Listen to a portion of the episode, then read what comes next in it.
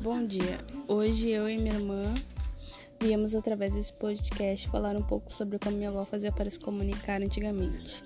Algum dos tipos de comunicação era através do castiçal, um dos telefones fixos que na época era um artigo de luxo, porque poucas famílias tinham acesso para manter uma linha telefônica.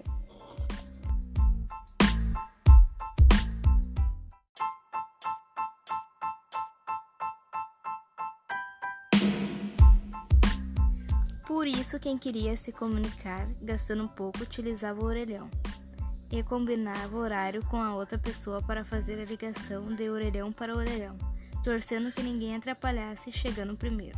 Outra forma viável era ir até a casa da pessoa.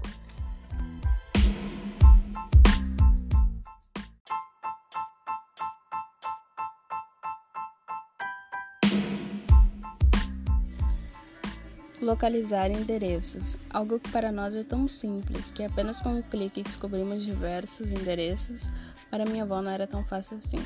Antes, para se localizar na rua, ela utilizava um mapa impresso, que antigamente eram chamados de guias de ruas.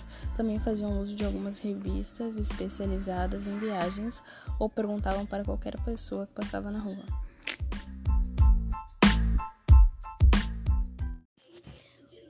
Os passatempos favoritos dela eram o radinho de pilha, brincavam de adivinhação, passe o anel, cama de gato e pula-cela.